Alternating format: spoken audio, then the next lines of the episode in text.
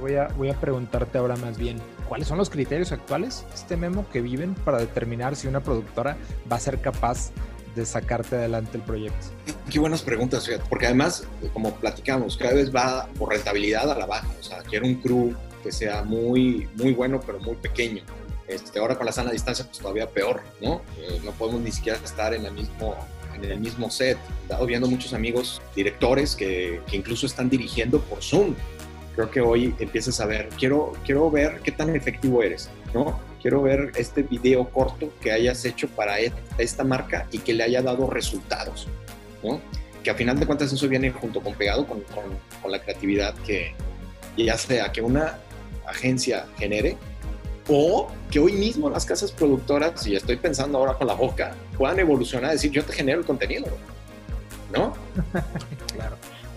O sea, porque quieres efectividad, entonces yo, si tú me vas a evaluar efectividad en, en, mi producción, porque este, este video corto de 30 segundos hizo que tuvieras más leads a, a, un, a un landing page y hubiera más posibilidad de conversión de no sé qué, pues entonces yo quiero tener el control de eso, güey, porque entonces si no la agencia de publicidad o la agencia de comunicación, que es la que me está diciendo qué hacer, lo hago y no funciona y eso afecta mi, digamos. Eso que comentas está bien fuerte, porque sí, efectivamente, anterior, an antes sacabas una pieza, la pautabas en Televisa y pues estabas expuesto a los ratings de Televisa y a que Televisa hiciera una buena chamba con la distribución.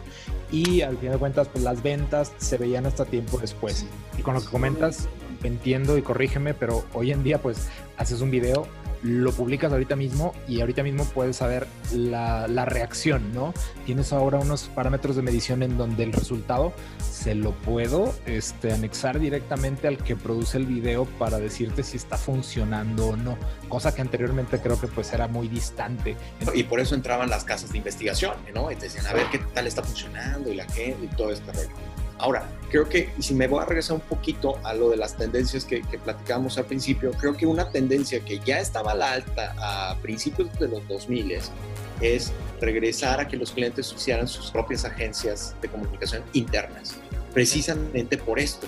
Porque decía, es que yo tengo que hablar con una agencia donde además los intereses quizás están, están, son distintos, porque él quiere ganar premios, porque quizá es una transnacional y necesita cierto, cierta cantidad de premios en, en Nueva York y sus intereses no necesariamente son los míos. Y él además, él trabaja para cinco o seis marcas más y a mí lo que me interesa es que pongan total atención a lo que a mi marca o, o, o, a mis marcas para que creen sinergia y eso me queda clarísimo yo fui este director de, de publicidad y de marketing de Grupo Salinas y justamente así se, se inició la, la, la, agencia de publicidad de, de Grupo Salinas era Ricardo Salinas diciendo yo no quiero compartir la atención con otras marcas y que porque estés pensando en Coca-Cola o en otras cosas dejes de pensar en mis cuentas. Además, Banco Azteca, Electra, Itálica, este, Unifón, Total Play, todas esas yo quiero que haya sinergia. Entonces, si vas a usar una moto en mi comercial, pues que sea una itálica y además el banco va a hacer una promoción para vender eh, la televisora y la televisora. O sea, yo quiero esa, esa sinergia y esa sinergia no la puedo obtener si mis marcas están en tres, cuatro agencias por separado. Lo tengo que tener interno para que la gente siempre esté pensando en mi marca y vean la posibilidad de generación más de, de, de mayor negocio. Y eso era una tendencia a la alta, a la alta, a la alta, a la alta, a la alta dentro de esta generación de las agencias era yo quiero poner mi propia productora interna para poder reducir costos simplemente en markups ya le bajé un 30% de golpe vale. eh, entonces era una tendencia que cuando llega el COVID yo siento que hoy todavía uh, va, va, a despuntar más